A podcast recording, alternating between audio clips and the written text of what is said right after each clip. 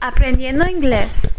El inglés se ha establecido mundialmente como el idioma de mayor utilidad y es el de mayor demanda como segunda lengua en todo el mundo. Nos gusta o no, el inglés predomina en los negocios, la ciencia, el turismo y la cultura popular, sin mencionar Internet.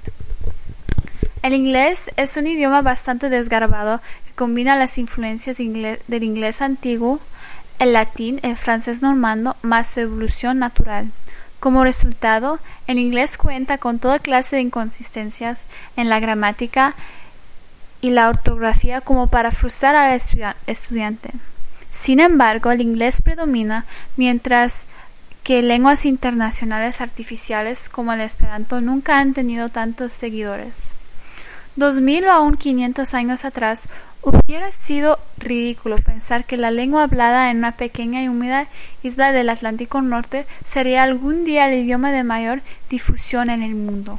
Sin duda, el chino, el latín, el griego, el árabe o hasta el mongol podrían haber sido candidatos más probables a lo largo de la historia.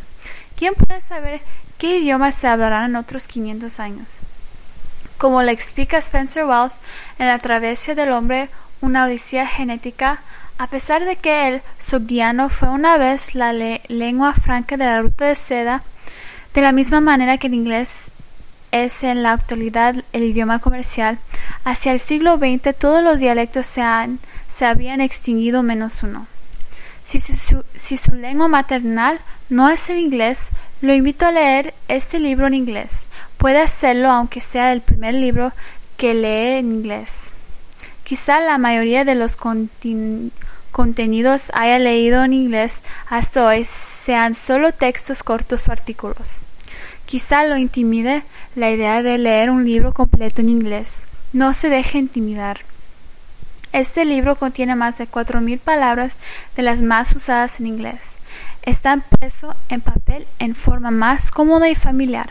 Los libros son cómodos y fáciles de transportar, pero también ha sido grabado en, CD para que usted pueda escuchar el idioma y estimular esas ruedas de neuronas en su cerebro que respondan a la lengua hablada.